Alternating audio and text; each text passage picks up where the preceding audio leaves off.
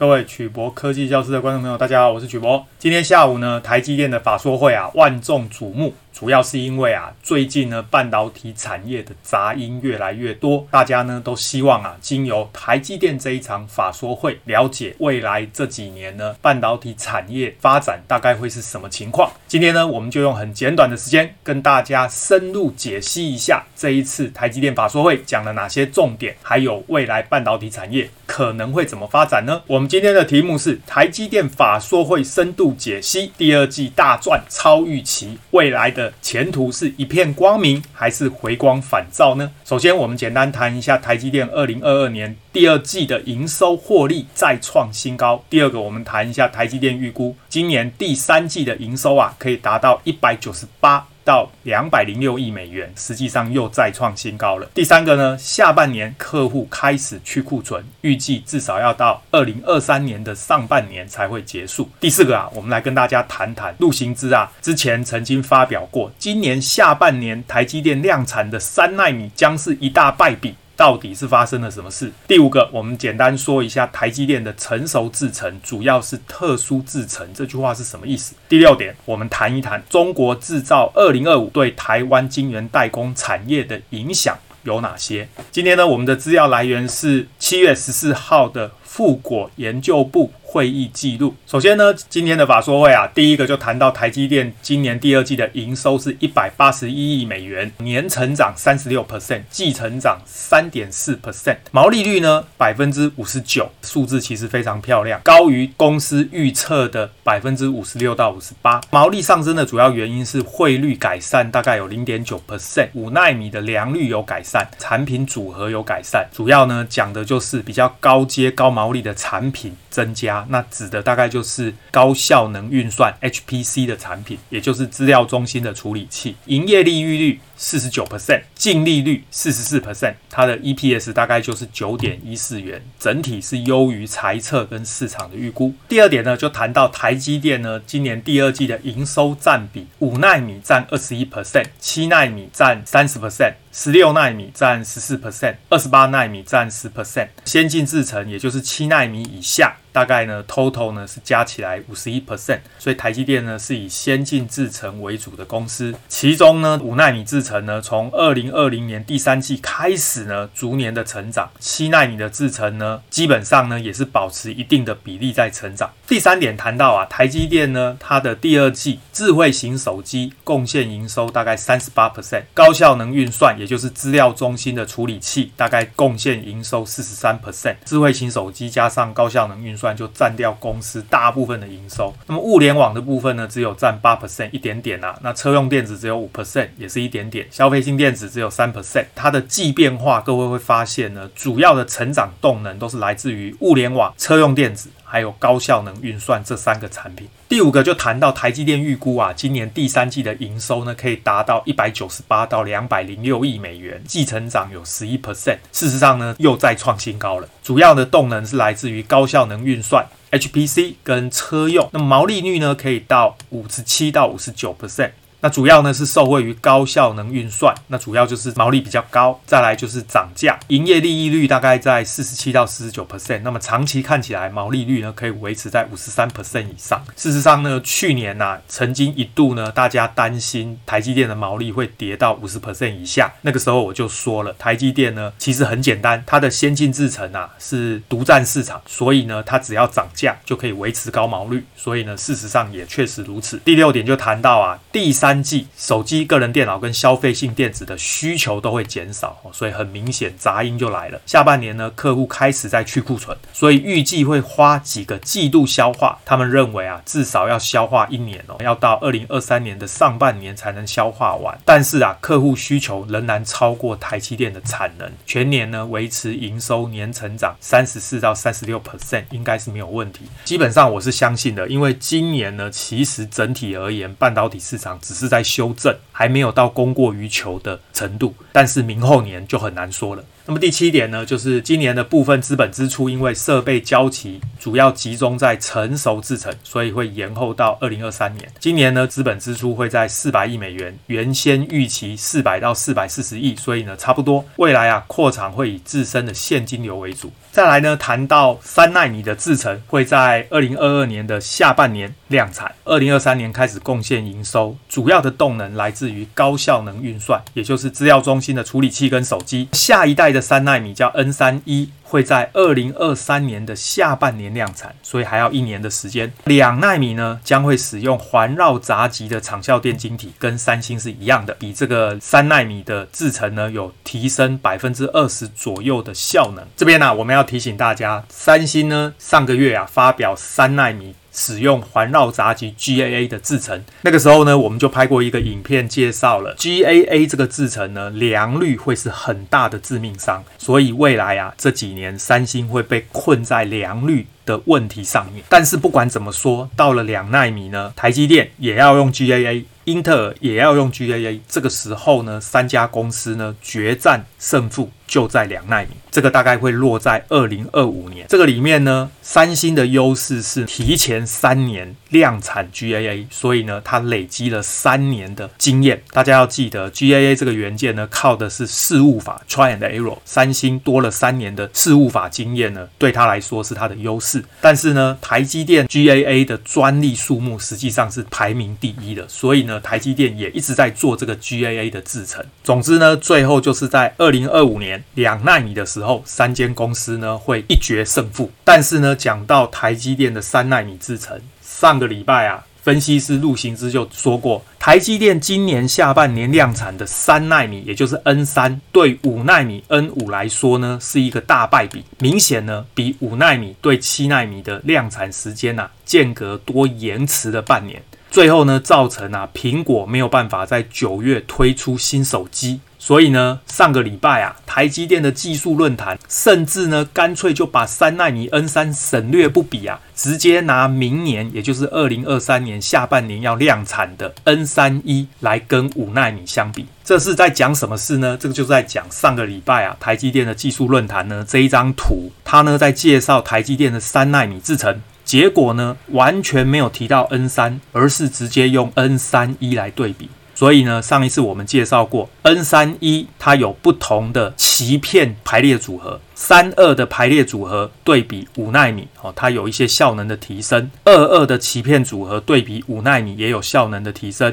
二一的鳍片组合呢对比五纳米也有效能提升。所以呢，陆行之讲的就是这件事。那为什么台积电把三纳米 N 三给跳过去呢？事实上呢，主要的原因是因为三纳米的制程啊，它的极紫外光的光照数目呢高达二十五道光照，这么多的光光照啊，成本太高，客户呢没有办法接。受，后来呢才推出这个 N 三一的版本。那这个 N 三一这个一呢叫 enhancement。那，实际上呢，它就是降低成本，让极紫外光 EUV 的光照减少。那么降低成本之后呢，达到客户的要求。所以呢，台积电的三纳米啊，实际上呢，未来真正会大量使用的，一定是 N 三一的制程。那么实际上呢，今年下半年台积电要量产的三纳米 N 三制程，它的良率呢，其实还不够好。但是呢，明年下半年要量产的升级版 N 三一制程，据说良率做得非常好。所以啊，我这边大胆的预估，未来台积电三纳米的制程，大部分的营收呢，会来自于三纳米的升级版，也就是 N 三一这个制程。再来呢，这一次法说会提到了台积电的成熟制程啊，目前正在扩充，未来的供需怎么看？主要就是因为大家担心啊，这个成熟制程未来会供过于求，所以呢，就有分析师问这样的问题。公司的回复啊，是台积电百分之五十的成熟制程，其实用在特殊制程，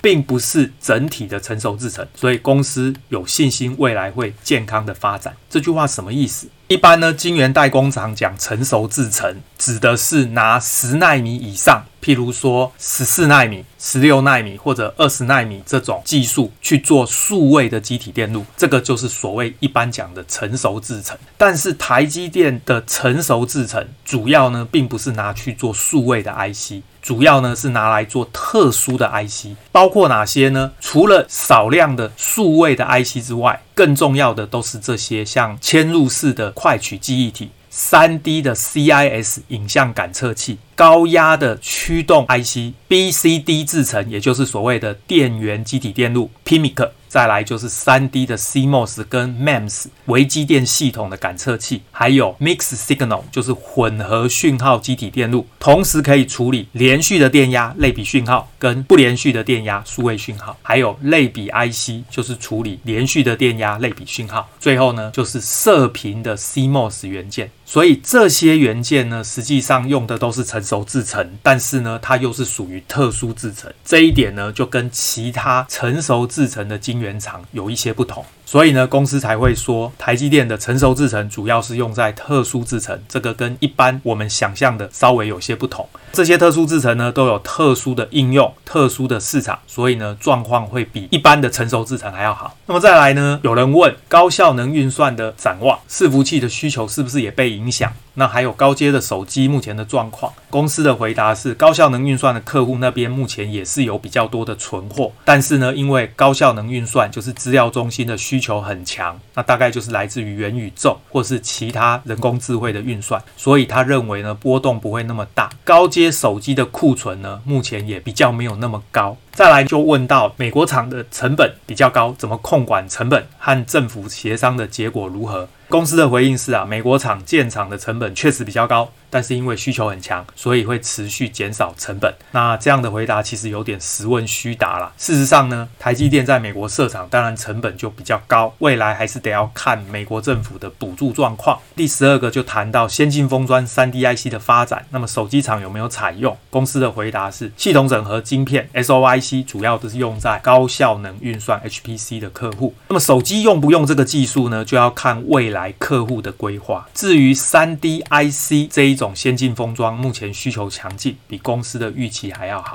至于什么是系统整合封装跟 3D IC，我们之前有很多影片介绍过，基本上就是先进封装的技术，把晶片堆叠起来。接下来呢，我们跟大家谈谈啊，二零二零年、二零二一年，因为疫情的关系，造成全球晶片大缺货。结果呢，各大厂拼命新建晶圆厂，总共呢有二十九座晶圆厂，其中以十二寸晶圆为大宗，有二十二座，其中呢十五座在二零二一年开始建制，七座在二零二二年开始建制。其他七座分别是四寸厂、六寸厂跟八寸厂。所以呢，如果你用八寸晶圆来计算呢，这二十九座晶圆厂每个月的生产量呢，大概是两百六十万片晶圆。所以呢，几乎可以百分之百肯定，明年、后年。这些晶圆厂陆续完工之后呢，晶圆肯定是供过于求。这里面呢，最严重的是中国大陆在二零一五年宣布“中国制造二零二五”计划呢，晶片要在二零二五年自制率提升到百分之七十。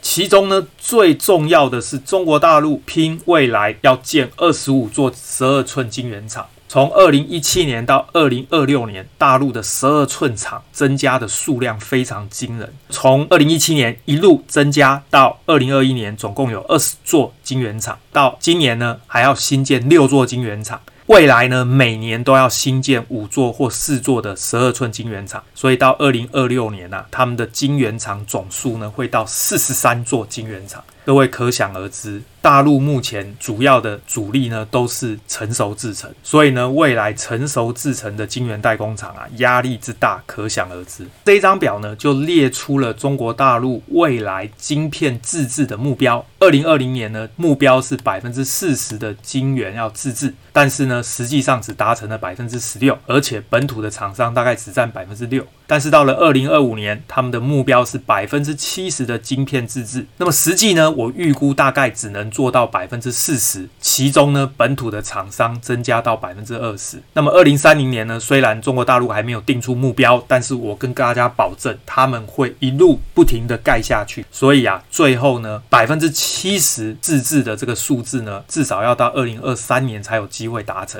而且呢，它的本土厂商应该可以增加到百分之四十。这一张。图呢是 IC Inside 的资料，红色这一条线呢是中国大陆的 IC 晶片的市场规模。蓝色这一条线呢，是中国大陆 IC 自制的市场规模。所以呢，二零二零年的数字呢，大概就是占百分之十六。在过去这三年呢，因为美中贸易战，所以呢，美国就禁止半导体的设备输入中国大陆。大家就以为说，过去这几年呐、啊，中国大陆都买不到半导体设备，所以呢，他们的晶圆厂啊，其实盖不起来。这个想法完全错误。这个资料呢，是来自于周国华老师的半导体产业分析教学网站。我从这个网站呢的资料整理出来，全世界前五大的半导体设备商，其中呢，美商应用材料、东京威力科创、美商科林研发跟美商科磊。各位，你看哦，它过去这三年的营收，大部分中国大陆都排在第一名，有没有看到？几乎，尤其是美商的科林研发，全部都是中国大陆第一名。这边就证明一件事：过去这三年，虽然美中贸易战，但是美国禁止输入大陆的只有极紫外光先进制程 EUV 的设备而已，其他成熟制程的设备呢，中国大陆是拼命买，而且呢，美国人拼命卖，拼命赚。只有艾斯摩尔例外，为什么？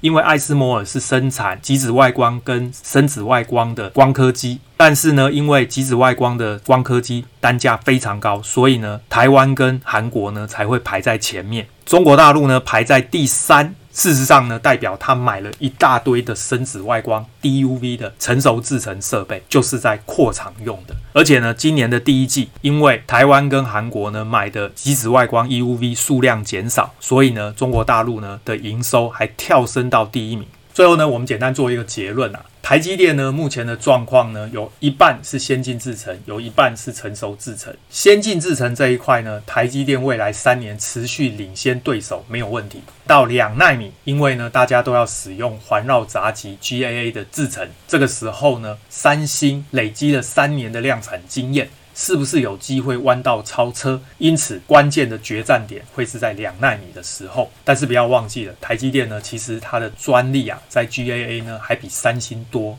哦，所以台积电也不是没有在做，只是呢投入量产的时间比较晚。在先进制程这一块呢，还有英特尔的订单进来，所以对台积电来说啊，先进制程应该可以守住。至于成熟制程这一半呢，因为主要台积电做的是特殊制程，所以呢，跟一般成熟制程的晶圆代工厂又不一样，所以呢，这一块大陆虽然一直在盖厂，对台积电的影响呢，相对比较小一些。所以呢，台积电未来两三年的营运状况，我个人是保持审慎乐观。只是呢，整个市场未来可能会供过于求，所以呢，成长可能会不如预期。那么明后年呢，因为全球会有新建二十九座晶圆厂陆续上线，但是呢，一般的晶圆厂都会看情况去做调整，也就是需求如果不如预期的话，或许这个建厂就会延后，或许呢，厂建好了，设备也会延后。只有中国大陆，他们为了要达到百分之七十晶片自制的目标，绝对不会延后。